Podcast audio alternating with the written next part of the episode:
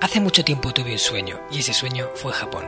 Me llamo Marcos Cartagena y quiero darte la bienvenida al Hanasaki Podcast, un lugar donde te hablaré de las enseñanzas más valiosas que he aprendido de la cultura japonesa, mis propias reflexiones sobre la vida y una sección de entrevistas que he titulado Personas con Ikigai, en la que traeré a hombres y mujeres que han encontrado su propósito vital y trabajan cada día para hacerlo realidad. Espero de corazón que disfrutes de los minutos que están por llegar y por último un breve mensaje en japonés que deseo algún día seas capaz de descifrar. Hanamitai ni seichuste saite kudasai. Hola a todos mis apreciados oyentes del Hanasaki Podcast Creciendo con Japón. Saigo no ryoko de nanika naratta koto ni? Os he preguntado en japonés si os gustaría conocer un poco más sobre las lecciones aprendidas del último viaje a Japón que realicé a lo largo de este otoño. Como sabéis, cada una de nuestras experiencias son una oportunidad para seguir creciendo. Solo hace falta estar bien atento para no perderte esas pequeñas píldoras de sabiduría que la vida nos regala. En el episodio 90 hablamos de varios de esos aprendizajes. Si no lo has escuchado todavía, te recomiendo hacerlo, ya que así entenderás bien el contexto de todo lo que voy a contarte en este nuevo podcast. Los temas de hoy son los abre fácil de Japón, son abre fácil de verdad. Os parecerá gracioso, pero bueno, ya veréis la reflexión que va acompañada de esto. La increíble puntualidad de los japoneses, el beneficio de conocer tus límites y respetarlos, los abrazos que curan y lo bonito de los sueños que nunca se apagan. ¿Qué te parece? ¿Te gustaría saber más de qué va cada uno de estos puntos? Para descubrirlo tendrás que quedarte a escucharme, no hay otra. Empezamos por el primero. Como te he dicho en la intro, los abre fácil de Japón son abre fácil de verdad. ¿Y esto a qué viene? ¿No? Te estarás preguntando, bueno, sí, eh, se supone que los abre fácil son abre fácil de verdad, todos y cada uno de ellos. Pues no, no es así. Hay muchos abres fáciles, sobre todo aquí en España donde yo vivo, que no son abres fáciles de verdad. Parece que lo son, tienen toda la pinta, pero cuando intentas abrirlos empiezas a, tener que, que escudriñarte la cabeza cómo van. Incluso aunque encuentres la forma en la que se supone que el diseñador del abre fácil quería que lo abrieras, luego te das cuenta de que no abre fácil. Y esto me ha pasado muchísimas veces, cosa que en Japón nunca, pero nunca, ¿eh? O sea, en Japón todo lo que vas a abrir, que tiene un abre fácil, se abre de verdad, fácil, limpiamente, por el punto en el que te dicen que se va a abrir, de la manera en la que se supone que, te, que se tiene que abrir, tal y como explica en las instrucciones que muchas veces vienen acompañadas ¿no? de ese objeto, ¿no? ya sea eh, algo que te vas a comprar, eh, un, envase de embutido o lo que sea, que te vas a comprar, tiene su abre fácil, y se abre bien, sencillamente. Yo esto empecé a descubrirlo cuando, la primera vez que fui a Japón, pero es que nunca deja de sorprenderme. Por ejemplo, allí hay unos sándwiches que venden en los convinis, que son sándwiches ya preparados y tienen un sistema de apertura súper curioso en el que vas tirando de, de un de un trocito de plástico que va abriendo todo el lateral del, del sándwich porque viene envuelto en un plástico no duro, un plástico así blandito que lo, que lo recubre y luego eh, se abre por un lado, por otro y al final sacas el sándwich por en medio. También los onigiris, los onigiris eh, tienen ese abre fácil, el que además te marca, tienes como tres, eh, tres pestañitas de las que tienes que tirar. Primero de la del centro, la arrancas luego de un lado y luego del otro y saca el, el plástico limpio. Es que es una pasada, de verdad, es una pasada. Pero yo muchas veces me he preguntado, cuando intentaba abrir algo eh, es un, a lo mejor un abre fácil de un jamón que te has comprado, unas, lonchas de jamón serrano que te has comprado y se supone que tienes que tirar de la pestañita entonces empiezas a tirar de ella, pero no se abre. Empiezas a tirar y a fuerza y dices, pero bueno, vamos a ver, si esto se supone que tendría que ser sencillo, una experiencia placentera. Pues no, no lo es. A tirar y luego al final se desquebraja por un lado, se rompe por otro.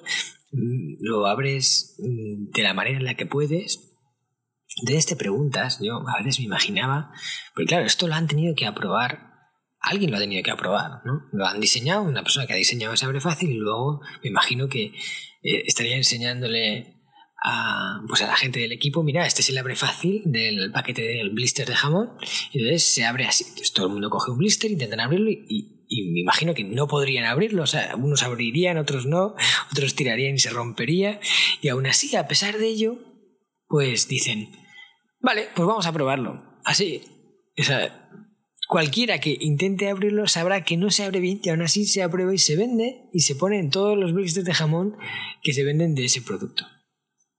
Cosa que es muy fácil de comprobar que no está funcionando bien. Pues así es. Yo no entiendo muy bien por qué, pero así sucede. Y, muchas veces, ¿eh? ¿Saben? yo es que lo he experimentado muchas veces y, al final me quedo sorprendido. decir, a ver, algo que no parece complicado, que es diseñar un abre fácil, pues en realidad debe de serlo mucho, porque hay algunos que son abre difíciles, completamente. Esto, pues eso me lleva a, reflexionar acerca de, cómo los japoneses hacen las cosas fijándose bien, bien en todos los detalles y aplican ese kaizen y ese poca yoke, que es una dinámica de la que os he hablado muchas veces, que es eh, establecer sistemas que eviten que el error se produzca. Entonces, van mejorando eh, los procedimientos de tal forma que es muy difícil, es más difícil equivocarte que hacerlo bien. Esa es, digamos, la esencia del yoke, que en realidad en su origen se llamaba, esta es una palabra japonesa, ¿no? que no tiene traducción al español, pero su origen era yoke, porque baka, baka eh, significa como estúpido. yoke es como eh, evitar que incluso los estúpidos se equivoquen en eso, ¿no? Es el sistema anti-estúpidos o anti-tontos. Es como diseñar algo para gente que digas, mira, hasta, este, esta persona que no da pie con bola podría abrirlo sin ningún problema. Si, si eso sucede así, quiere decir que el sistema va bien. No hace falta que seas inteligente para poder abrirlo. Luego esto lo cambiaron a Pokayoke porque evidentemente que es un poquito despectivo. Pero es así, ¿no? Es hacer las cosas un poco para. hasta para. hasta para cualquiera que no tenga ni, dos dedos de frente ni, ni, una luz que le ilumine algo en, su, en el interior de su cabeza, pueda hacerlo sin problema. Que de hecho esto hasta tiene una contrapartida. Eh, que, que es curioso, ¿no? Porque, claro, los japoneses también están acostumbrados a que todo sea muy fácil.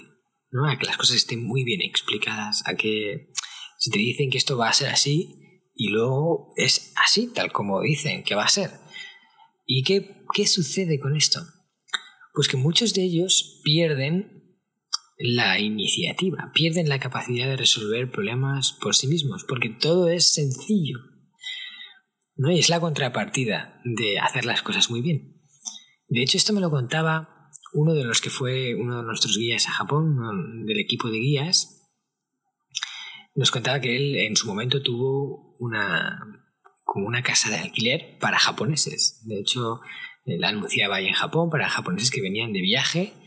Y además una casa compartida en la que la gente podía reservar habitaciones. Entonces solían venir pues gente joven que venía a España y pasaba por Madrid y entonces se quedaba en su casa y se hizo muy popular entre los japoneses porque él hablaba japonés, había vivido en Japón, entonces claro, pues, para los japoneses era más sencillo estar ahí que en cualquier otro sitio.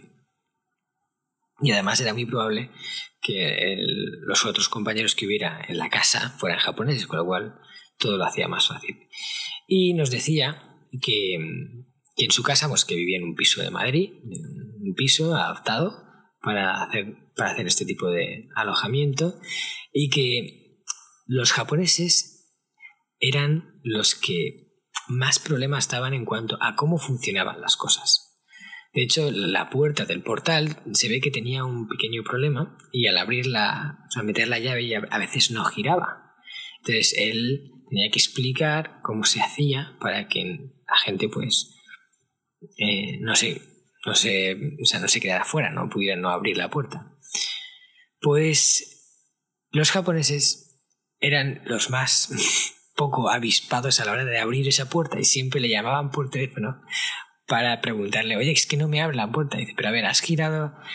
Sí, sí, lo he probado y no abre la puerta. Y al final tenía que bajar él, hacía así, y abría la puerta. Sin embargo, con los europeos o con las otras las personas de otros sitios que no eran japoneses o asiáticos, porque que también los coreanos van un poquito por, por la misma onda, ellos no tenían nunca ningún problema al abrirla, porque creo que como nos enfrentamos a más eh, obstáculos, quiere decir, las cosas no son de abre fácil, de verdad, por ponerlo, por decirlo de alguna forma. Entonces tenemos que estar lidiando estrujándonos los sesos para hacer las cosas y que salgan. Entonces, si no abre, pues te buscas la manera de abrirlo por tu cuenta. No te quedas bloqueado porque no abre, ¿no? Y, eso mismo es lo que les pasaba a los japoneses con todo esto. Que como se supone que tiene que ir así y no va así, pues entonces se bloquea y dice, vale, pues si esto tiene que ser de esta manera y no lo es, no se puede hacer. No puedo continuar. En vez de coger y ponerte a pensar en qué puedes hacer tú al respecto para, aunque las instrucciones digan esto, hacerlo de otra manera y que al final eh, salga bien. Bueno, pues ahí dejo esta reflexión porque tiene como es una espada de doble filo. Por un lado, hacer las cosas bien y que salgan es lo, lo lógico, lo que debería de ser, y esforzarte para conseguirlo, yo creo que es positivo. Y por otro lado, que todo sea demasiado fácil hace que la gente pues pierda esa iniciativa. Entonces ahí tendremos que encontrar un punto de equilibrio entre el abre fácil que abre y el que no. Bueno, espero que os haya gustado esta reflexión, así un poquito más graciosa para empezar el podcast. Y vamos con la siguiente. Este podcast está patrocinado por descubriendojapón.com, una agencia especialista en organizar viajes con alma a Japón de la que yo también soy uno de sus fundadores. Hemos nacido para dar servicio a todos aquellos que quieran descubrir el país de una forma diferente, con la que poder conectar con su esencia y volver de allí con la sensación de haberlo conocido de verdad viajes con grupos de tamaño reducido, visitas a lugares fuera de las clásicas rutas turísticas y acompañado por uno de los guías del equipo de Descubriendo Japón, un amante de la cultura japonesa que habla el idioma y que te lo mostrará más como un amigo que como un guía a la vieja usanza. Yo soy uno de ellos. ¿A qué esperas para hacer realidad tu sueño? Visítanos en descubriendojapón.com. La increíble puntualidad de los japoneses sobre todo de los transportes japoneses, pero en general, de los japoneses en general. Es que son muy puntuales y, todo va como un reloj, a la hora que tiene que ser. Y si se cierra esta hora, se cierra esta hora. Si se abre esta hora, se abre esta hora. Es una cosa que ellos eh, valoran mucho. Es que no tienen otra posibilidad de hacerlo de una manera diferente. es que si cierra a las 5, cierra a las 5. Y si abre a las 8, abre a las 8 en punto, no a las 8 y 2, no a las 8 y 1. Y, y en esto pues tienen poca flexibilidad. Por ejemplo, con los trenes es que yo me quedo alucinado. Cuando hacemos los viajes a Japón y, llevamos a la gente, los grupos, ¿no? Eh, la gente siempre alucina con, con, este tema. Cuando llegamos a la estación de los trenes de alta velocidad y vamos a coger el primer Shinkansen, el primer tren bala, vemos que en la estación eh, a lo mejor pasa un tren bala cada 5 o 10 minutos. Un tren de alta velocidad. Cuando tú vas a coger en España el AVE, pues tú tienes un AVE que sale a las 7, otro que sale a las 8 y media, otro que sale a las 11. Hay a lo mejor 10 aves en, en un día. Y sin embargo, en Japón hay trenes bala, o sea, desde Kioto hasta Tokio, pasa uno a las 5, luego otro 3 minutos después, a las 5 y 3, luego otro a las 5 y 10, luego otro a las 5 y 15. Es, es, es brutal. Y para que puedan circular tantos trenes, tienen que ser súper puntuales, no puede haber retrasos, porque imagínate, todo, tiene, todo va milimetrado, están ahí los minutos que están, cuando tienen que repasar un tren y limpiarlo entra un ejército de limpiadores que lo repasa en, en apenas unos pocos minutos y lo pone al punto para que vuelva a iniciar la ruta. Y, y esto lo consiguen, o sea, consiguen tener ese cuadro de, de trenes que llegan a la hora, que salen a la hora, que hacen todo en el momento en el que lo tienen que hacer, que no se retrasa nada, porque imagínate que uno eh, se retrasa por algo y empiezas a acumularse retraso y eso te afecta en todos los trenes y al final todos los trenes pueden ir con retraso por culpa de, de uno que no haya ido bien. Incluso en Japón, con los trenes bala, si uno llega tarde, te pueden hacer un papel, un documento, que te lo hacen ahí en el tren, para acreditar que el tren ha llegado tarde. Y luego, si eso te, te hace llegar tarde al trabajo, por ejemplo, puedas presentarlo en el trabajo y decir, mira, yo llego tarde por esto. Y el tren te lo, o sea, y el, el staff del tren te lo hace, el documento, para justificar el retraso. Hasta ese punto, ¿no? Llegan. También es eh, otro punto en el que se ve esto de los trenes, es con la línea Yamanote. Cuando llegas a Tokio, em, hay una línea que es una de las más utilizadas en Japón, de la compañía JR, que hace Tokio circularmente. ¿no? Recorre todo lo que son los 23 barrios de Tokio de forma circular y, y van pasando trenes uno a otro. Y es que estos trenes son 52 trenes de 11 vagones cada uno, que son trenes larguísimos, circulando simultáneos en esa línea circular, que pasan en las horas punta, las horas de, más afluencia gente, cada 2,5 minutos pasa uno. Es que llega el tren, sale y al poco llega otro, sale y al poco llega otro y sale y todos van circulando en rueda. Son 34 kilómetros de línea y este servicio lo utilizan cada día aproximadamente unas 3,5 millones de personas. La cantidad de gente que mueve este tren es brutal. Y va como un reloj, un reloj. 52 trenes simultáneos, cada 2,5 minutos, o 3 minutos, o 4 minutos en los momentos en los que pasan más espaciados. Y no se retrasa. Es, en ese sentido es alucinante alucinante. ¿Cómo lo hacen?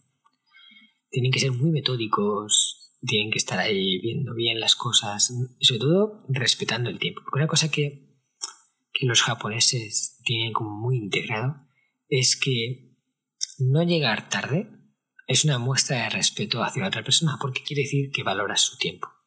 Cuando tú llegas tarde a algún sitio, tú lo que estás haciendo es consumir o hacer que la otra persona haya gastado tiempo extra que no que no debería haber gastado. Y sin embargo tú lo ganas. Es como apropiarte de un tiempo que no te pertenecía. Entonces, eh, en Japón, llegar tarde es una muestra de, de, no respeto grande. Incluso también llegar pronto. Si tú dices que vas hasta a las 6 y llegas a las 6 menos cuarto, también has incumplido lo que tú has dicho. O incluso podrías a lo mejor haber encontrado a esa persona. Imagínate que vas a casa de alguien y llegas antes de lo que has dicho que vas a llegar. Pues a lo mejor esa persona estaba preparando algo y contaba con esos 15 minutos para terminar de prepararlo y no le has dado tiempo. Entonces le has, digamos, pillado con las manos en la masa. Entonces ya tan, tanto no solo llegar pronto, también, no, eh, o sea, no llegar tarde, sino tampoco llegar pronto, llegar a la hora, llegar puntual, llegar en el momento, o cinco minutos antes, pero no cinco minutos después. Y en esto los japoneses pueden llegar incluso a hacer cosas que te parecen extrañas, ¿no? Como por ejemplo cuando has quedado con ellos un día que has quedado, imagínate, pues nos vemos eh, el jueves día 15 a las 6. Y que te manden un mensaje una semana antes y que te digan, eh, mira, lo siento mucho, es que finalmente el jueves a las 6 voy a tener que llegar a las 6 y cuarto eh, porque me ha surgido algo, así que perdóname y tal, tal, te disculpan, ya te dicen que van a llegar 10 y cuarto o 10 y 10, es que van a tener un retraso porque me van a tener que salir un poquito más tarde del sitio que han visto y te avisan con una semana de antelación ¿eh? para que tú te puedas programar. Pero eso de que el mismo en el mismo día te mandan un mensaje y te dicen, llego 15 minutos tarde. Y tú dices, pues venga, vale, te apañas, ya te apañas con algo, ¿no? Pues ahí no. Y en este sentido también es sorprendente, ¿no? O sea, cómo valoran el tiempo de la gente, más que el suyo propio, porque es una muestra de respeto hacia la otra persona. Otro punto del que quiero hablaros es de el beneficio que te da conocer tus límites y respetarlos. ¿Esto qué significa? Bueno, veréis, en los viajes que hacemos a Japón, por ejemplo, en este último viaje, lo he visto en, en algunos puntos, pero es que es algo en general que es muy bueno tener en cuenta. Y es conocer cuáles son tus propios límites para no rebasarlos, respetarlos y jugar desde ese punto en adelante. Por ejemplo, en este último viaje había una chica que, que no podía subir bien escalones y había una ruta que hacíamos por la montaña de Kurama, en la que pasábamos de, sea, de la población de Kibune a Kurama por una, ruta en la montaña, había un montón de escalones, de hecho es una escalera, es una ruta llena de escalones. Claro, pues esto eh, no lo llevaba bien, ¿vale? Y lo que ocurre muchas veces es que las personas cuando van en grupo, pues por no ser la nota discordante, pues por no eh, hacer algo que incomode a los demás, por no retrasar a la gente, se esfuerzan para hacerlo. Y les preguntas qué tal vas y te dicen, no, voy bien, muy bien. Y tú le ves y dices, no, es que no vas bien. Y, entonces ahí en ese momento tuvimos un, un momento, o sea, un punto para hacer ahí esta reflexión de lo importante que es conocer tu límite, aceptarlo, saber que ese es tu punto de partida y jugar a partir de ahí. Porque cuando no lo haces, provocas un daño mayor en el futuro. Y eso no quiere decir que tú tengas que, que aceptar ese límite y ya resignarte a él. Tú puedes trabajar el límite. Puedes decir, pues vale, yo tengo problemas con los escalones, ahora tengo que parar, porque si sigo andando me voy a forzar y si me fuerza a lo mejor luego me lesiono y si me lesiono ya no voy a caminar más, entonces sí voy a ser un grave problema. Entonces por no ser un problema ahora, no soy después. Pero eh, tú puedes querer rebasar ese límite más adelante. Es decir, ¿qué tengo que hacer para no verme limitada por esos escalones? Entonces tendrás que ir entrenando poquito a poquito, ir superando eso para llegar a un punto en el que eh, puedas subir más de los que subes ahora y puedas rebasar ese límite. Pero eso necesita un tiempo, una preparación, necesita un trabajo en esa línea. No puedes hacerlo ahora. Si tu límite ahora está aquí, pues hay que aceptarlo. Entonces, eh, tuvimos esta conversación, esta charla en la que hablamos sobre esto y, y lo y que necesitábamos para hacer esas paradas, pues a lo mejor porque solo una persona las necesitaba, el resto podía seguir, pero no tiene sentido seguir y hacerte daño.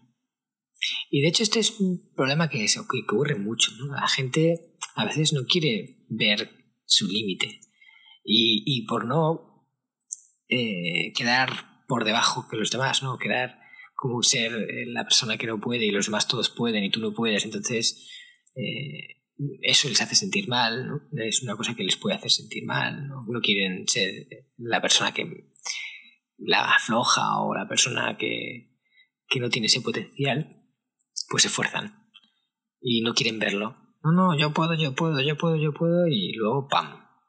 Que eso nos pasó, por ejemplo, en un viaje. Tuvimos un viajero, pues hoy tenía sobrepeso y ya era mayorcete. Entonces, pues, oye, tenía sus limitaciones. Pero él te decía siempre, no, no, yo estoy bien, yo estoy bien, yo camino, tú no te preocupes, yo voy bien, yo voy bien. Y yo le decía, a podemos descansar, podemos parar, no, ni te preocupes, nada, nada, vamos para adelante, vamos para adelante. Pues eso, antes de que acabara el viaje, unos días antes, ¡pam! Tú hay un, algo en la rodilla y ya, con muletas. A partir de entonces, ahí sí se convirtió en un grave problema. Porque claro, te lleva una persona con muletas, que no llegas a los sitios, que tienes que coger un tren y va con muletas. o sea que imagínate ¿no? el lío que ocasionó eso. Todo por no haber hecho la parada en el momento que tenía que parar o saltarse algo. Por ejemplo, eh, hay gente que no quiere saltarse ninguna visita. Ninguna visita. Y dice, no, no, no, yo subo a esto, yo voy aquí. Y ya ves que está... Que, que lo que le o sea, lo que debería de hacer es decir, pues mira, yo me quedo aquí sentado y os espero. Subir y, bajáis y me recogéis. Ya está. Te pierdes una cosa, pero ganas muchas más en adelante. Entonces, ir gestionándote bien para, para no rebasar los límites que tú ya tienes.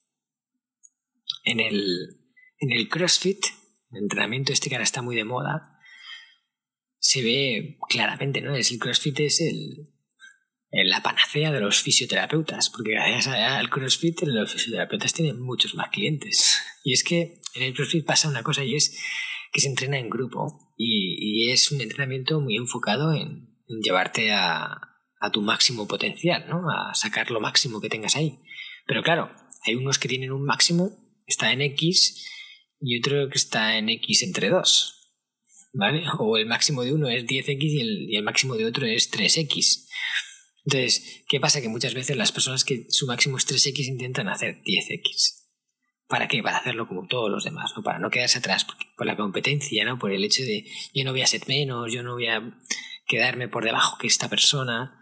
Nos comparamos con los demás, nos llevamos por encima de lo que podemos y ¿qué ocurre?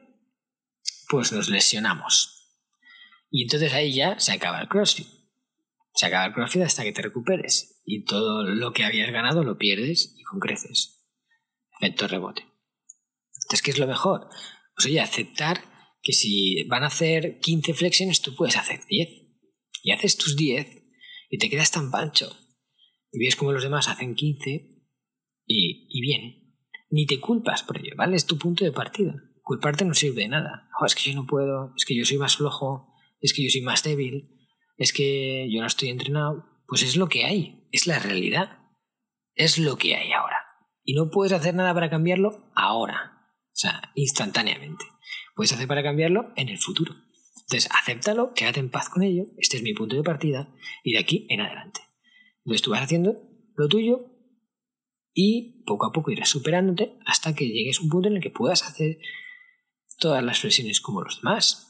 Pero necesitas ese proceso. Otra anécdota que me llevó a la reflexión en este viaje en el que he estado allí casi un mes y medio en Japón fue el momento en el que quedé con uno de mis amigos japoneses eh, que se llama Masa, Masanobu, lo leamos Masa. Y, y él es eh, cocinero y dueño de uno de los restaurantes en los que hacemos la ruta gastronómica. Es un sitio en el que han ocurrido muchas historias mías del pasado que luego les cuento ya a mis viajeros y la verdad que es un, sitio súper chulo porque es un izakaya típico japonés donde solo van los japoneses y comemos, hacemos una cena allí súper rica, además hacemos una cata de saques, bueno, es uno de los puntos más guays de los viajes que organizamos, en el momento en el que vamos a masa, ¿no? En lo que relacionado a la gastronomía. Y soy, somos muy buenos amigos. Además, Masa tiene también tres hijos eh, que son de la edad de mi hijo. Y en este viaje, como yo fui con mi pareja y con mi hijo también en medio, entre los dos viajes que teníamos, que tenía yo que acompañar en Japón, entre medio, pues vino mi pareja y mi hijo. Y compartimos esa experiencia allí en Japón los tres juntos. Después de una de las cenas, invité a Masa a que viniera a la casita donde yo había alquilado, una casita en Kioto, y organizamos una comida y yo les hice de comer. Eh, y entonces vinieron eh, a casa con sus hijos. Y además que mi, mi hijo Kento se lleva súper bien con, con, la hija de él, con Ichan, que la llaman, que tiene cinco añitos, un poquito más que él. Y se llevan muy, muy bien. Pues nada, estuvieron ahí en casa, comiendo, luego nos fuimos a un parque que hay al lado de mi casa, bueno, de la que era mi casa en Japón, cuando estuve allí, y, y estuvimos jugando con los niños en el parque. Y ocurrió algo que, me dio que pensar. Estábamos en el parque, eh, hubo un momento en el que pues yo y mi pareja nos dimos un abrazo, o sea, nos cruzamos allí y nos dimos un abrazo, pues porque estábamos ahí contentos de estar en, en Japón y, y, compartir ese momento. A veces ella y yo lo hacemos, nos gusta abrazarnos, ¿no? sin más, en una cosa así, eh, no un espectáculo que montes delante de la gente, sino un abrazo, una muestra de cariño, una sonrisa. Y entonces eh, Masa se ve que estaba mirando. O sea, nos vio abrazarnos. Y luego cuando estábamos él y yo, pues una de esto que estábamos jugando con los niños, se acercó a mí y me preguntó por el abrazo. Así como en voz baja. Me dijo, el abrazo este que os habéis dado es porque... Eh, o sea, como...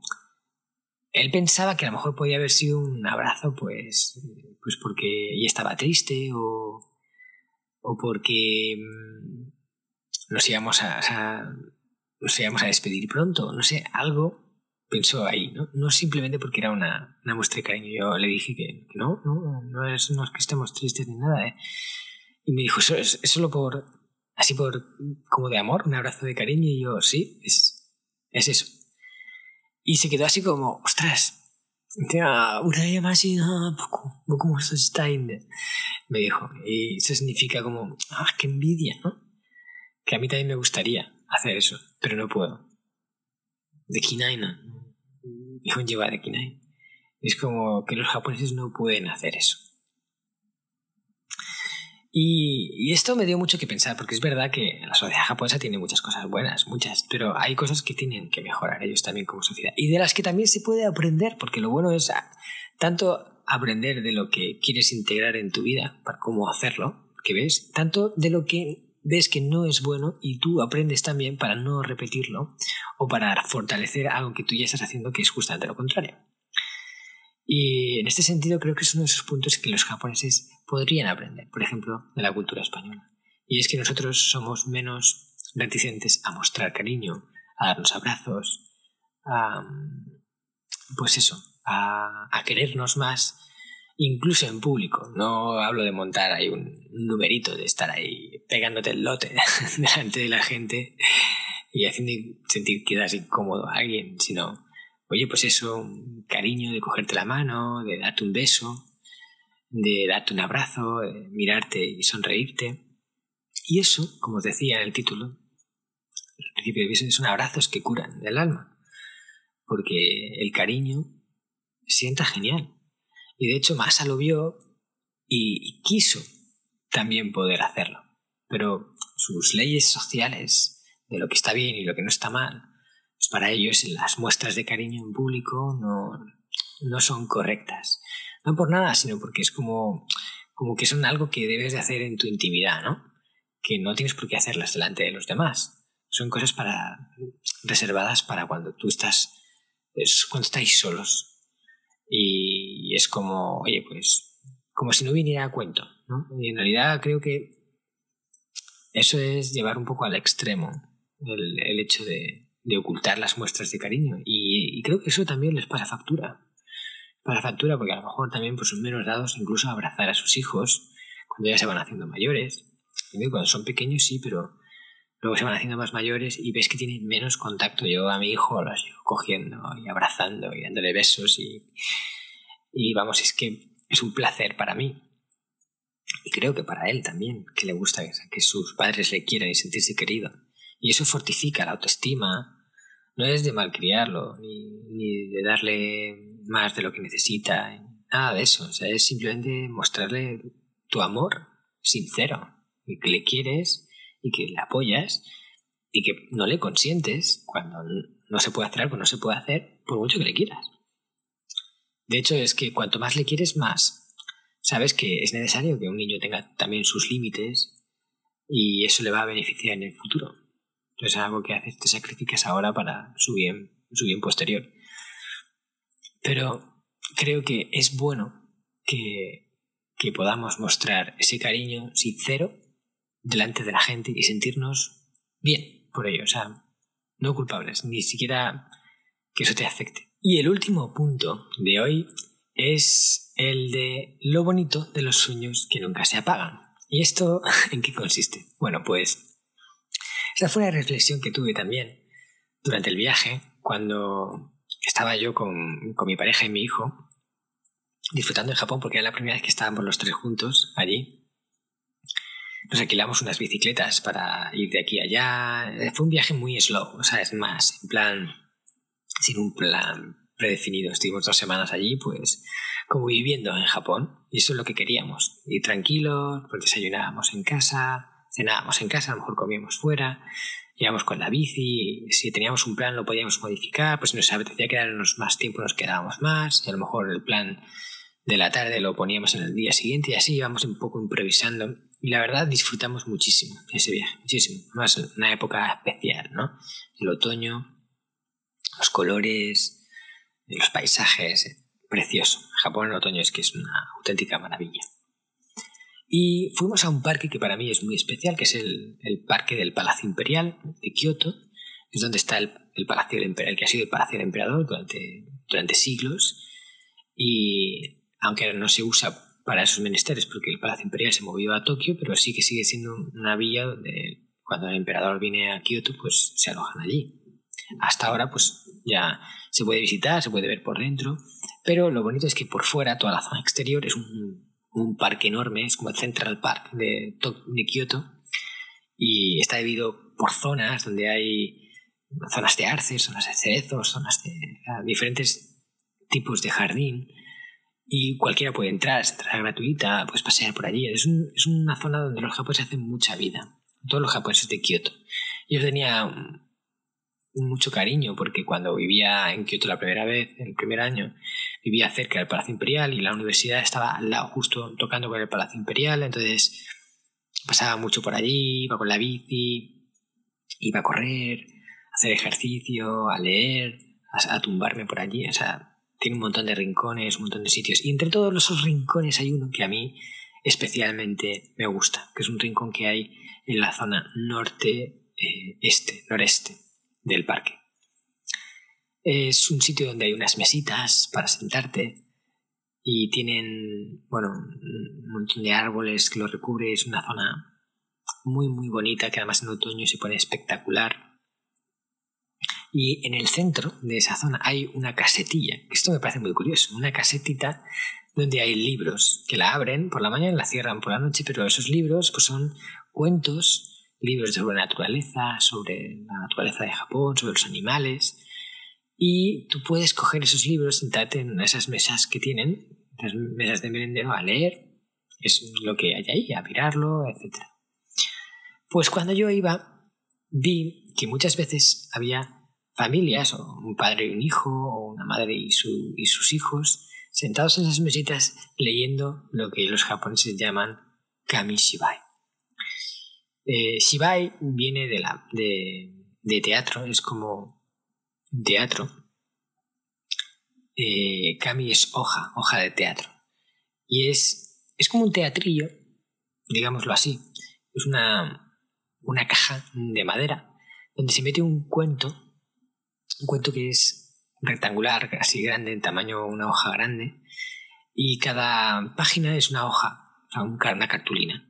Entonces tú metes todas las cartulinas en, esa caja cuadrada que se abre como si fuera un teatrito, se abre por delante, las puertas, y vas saca entonces el texto está por detrás de las hojas y la imagen está por delante. Entonces tú vas sacando hojas y vas leyendo lo que pone en la que tú tienes delante y es y corresponde a la que el niño está viendo. Entonces como un teatrillo. Entonces tú vas sacando hojas y vas contándolo. Entonces yo veía a los padres contándoles el Kamishibai a sus hijos. Me parecía muy tierno, ahí en ese sitio tan bonito, con el Kamishibai, los niños disfrutando. Y yo pensé, ya la primera vez que fui a Japón hace un montón de tiempo, bueno, diez, más de 10 años, que sería genial algún día poder estar con mi hijo en ese banquito, en ese... Eh, esas, mesitas de merendero y poder leerle un Kamishiba. Y eso lo pensé yo hace un montón de tiempo, pero fue ese sueño que nunca se apaga, que siempre lo tuve ahí presente. Y cuando llegamos al Palacio Imperial de Kyoto, iba con mi hijo, les llevé a ese sitio donde nos sentamos en una de esas mesitas, cogí el Kamishiba, le puse el, uno de los cuentos y se lo leí en el parque. Y mientras lo leía disfrutaba de estar cumpliendo ese sueño que nunca se apagó. Que lo, pensé una vez y dije algún día lo cumpliré. Y es una cosa que a lo mejor requería tiempo para poder. Pero ese día llegó y yo lo, lo rescaté de allá donde estaba ese sueño y lo hice realidad. Pues eso es lo bonito de los sueños que nunca se apagan. Porque es bueno tenerlos siempre ahí. Nunca sabes cuándo llega la oportunidad en la que lo vas a poder hacer realidad, pero si te olvidas de él, si, lo desatiendes, si lo dejas morir, pues nunca florecerá. Entonces es bueno seguir teniéndolos, seguir buscando la oportunidad de cumplirlos, tenerlos presentes para, mira, ahora, ahora es el momento de hacerlo.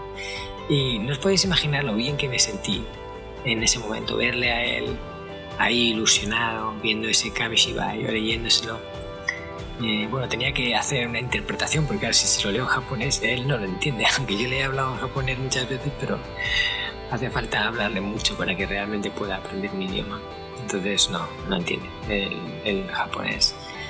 Y, tenía que explicárselo, pero me pareció súper bonito ese momento de recordarme a mí, pues de mucho más joven, eh, recién llegado a Japón, viendo aquello desde fuera, desde el exterior y pensando, algún día yo, que no tenía hijos y no sabía cuándo los tendría, pero algún día yo quiero estar ahí y hacer eso.